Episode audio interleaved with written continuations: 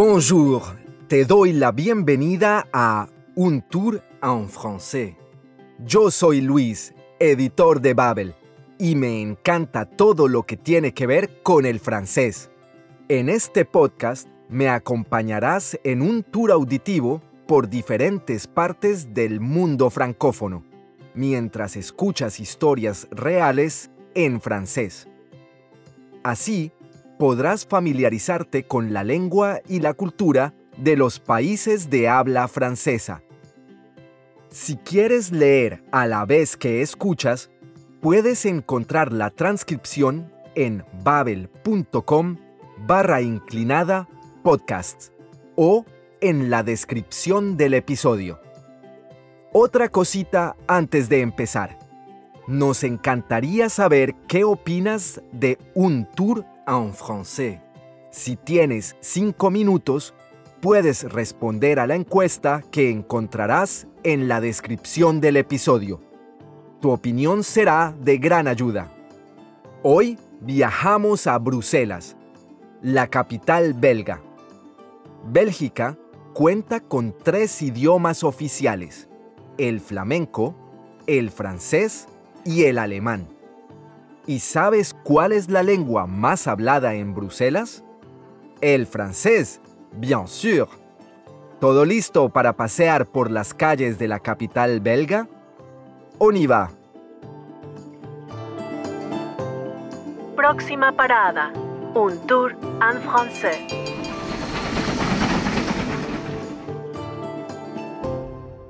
El protagonista de este nuevo episodio se llama Hugo y es estudiante.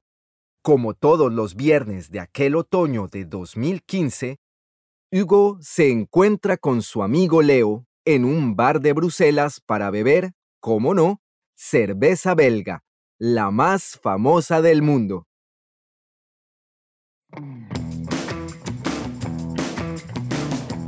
Nous sommes en 2015.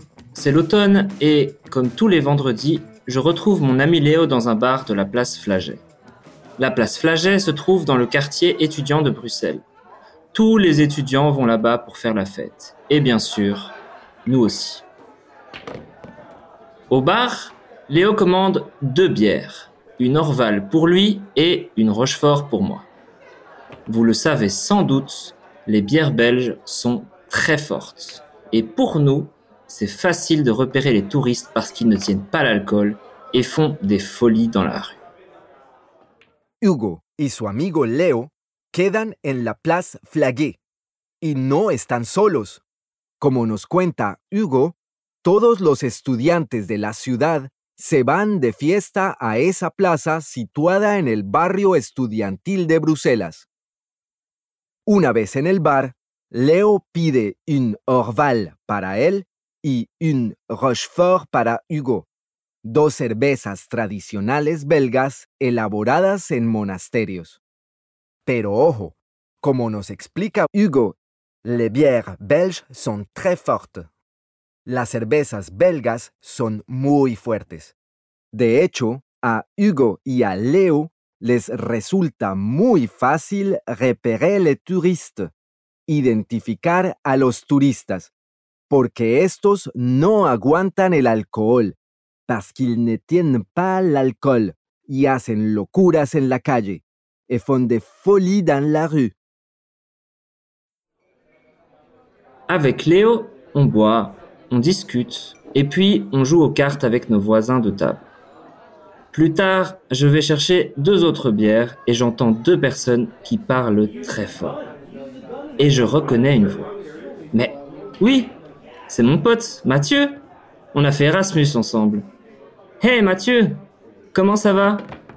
Mathieu me présente son ami. Il s'appelle Arnaud, il est français. Et il parle vraiment très fort. Clairement, il a trop bu. Il crie On va manger, bande de schmettes? Tout le monde rigole. En Belgique, on dit schmette pour insulter quelqu'un. Bon, Arnaud est vraiment bourré. Hugo y Leo beben, charlan y juegan a las cartas con sus vecinos de mesa. Al rato, Hugo se acerca a la barra para pedir dos cervezas más. Mientras espera, oye a dos personas hablando muy alto. Y de repente reconoce una de las voces. C'est mon pote, Mathieu. La palabra pot es una manera coloquial de decir amigo o amiga. Hugo y Mathieu estuvieron juntos de intercambio Erasmus. Vaya casualidad. Los dos amigos empiezan a charlar y Mathieu le presenta Arnaud a Hugo. Arnaud es francés y habla altísimo. Está bastante claro que se ha pasado bebiendo cerveza. De pronto, Mathieu grita. On va manger, bande de Schmet. Vamos a comer, banda de Schmet. La verdad es que yo tampoco conocía la palabra Schmet. Hugo me explicó que se trata de un insulto bastante frecuente en francés de Bélgica, algo así como idiota. En el bar, todo el mundo se ríe. Tout le monde rigole. Y como dice Hugo, Arnaud est vraiment bourré. Bourré, literalmente, muy lleno, es una palabra coloquial para decir borracho. On décide d'aller à la friterie. Et comme toujours, on commande des mitraillettes. La mitraillette, c'est un sandwich très populaire en Belgique avec de la viande, des frites et de la sauce. Bref, c'est le repas parfait après plusieurs bières. Après ça, on marche vers le centre de Bruxelles. Arnaud nous parle de Madison, sa copine américaine ou plutôt de son ex. Ils ne sont plus ensemble et pour lui, la rupture est vraiment difficile. Il est très triste et maintenant, je comprends pourquoi il a bu beaucoup de bière. Dix minutes après, on s'arrête devant un parc pour fumer une cigarette. Et soudain, Léo nous dit Les gars, Arnaud a disparu. Los cuatro chicos deciden ir a une friterie, un puesto de comida frita típico en Bélgica. Y como siempre, piden de mitraillette, un bocadillo con carne, papas fritas y una salsa especial. Hugo dice, c'est le repas parfait après plusieurs bières. Es la comida perfecta después de varias cervezas. Por cierto, como igual ya te ha parecido, mitraillette significa metralleta. Así que recuerda no pedir ninguna fuera de Bélgica. A continuación, los chicos toman rumbo hacia el centro de Bruselas. Y entonces Arnaud les empieza a hablar de Madison, su novia de Estados Unidos, o mejor dicho, su ex novia. Hugo dice, ils ne sont plus ensemble, ya no están juntos. Y para Arnaud, la rupture est vraiment difficile. La ruptura está siendo realmente difícil. Hugo entiende ahora por qué Arnaud ha bebido tanto durante la noche. Diez minutos más tarde, se detienen en un parque para fumar un cigarrillo. De pronto, Leo grita, Les gars, Arnaud a disparu. Chicos, Arnaud ha desaparecido. ¿Dónde se habrá metido? On cherche Arnaud partout, mais on ne le voit pas. On demande aux étudiants qui font la fête dans le parc et malheureusement, personne ne l'a vu. Mathieu commence à s'inquiéter parce que Arnaud est complètement bourré. Il imagine le pire. On se sépare pour vérifier toutes les rues. Je retourne vers le sud, Léo va vers la gare et Mathieu cherche dans le parc royal. Je marche seul une minute et soudain, j'entends quelqu'un qui crie en anglais. C'est Arnaud. Hugo, Leo y Mathieu buscan a Arnaud por todas partes. Preguntan a los estudiantes que están de fiesta en el parque, pero nadie lo ha visto. Como Arnaud está muy borracho, Mathieu empieza a preocuparse. Il commence à s'inquiéter. E incluso se imagina lo peor. Il s'imagine le pire. Los tres chicos deciden separarse. Hugo vuelve hacia el sur de la ciudad, se dirige a la estación y Mathieu busca dans le Parc Royal, un gran parque justo al lado del Palacio Real. Hugo lleva tan solo un minuto caminando cuando de repente oye a alguien gritando en inglés. C'est Arnaud. Es Arnaud. Mais c'est pas possible. Arnaud est devant l'ambassade américaine et il crie des insultes en anglais. J'essaye de le calmer, mais il continue de crier. Et maintenant, il veut escalader la grille. Il est devenu fou. Alors, j'appelle Léo et Mathieu pour les prévenir. Très vite, Mathieu arrive et il appelle Madison pour calmer Arnaud. Mais Madison ne répond pas. Au même moment, une alarme retentit. Je n'y crois pas. Arnaud est en train d'escalader la grille de l'ambassade.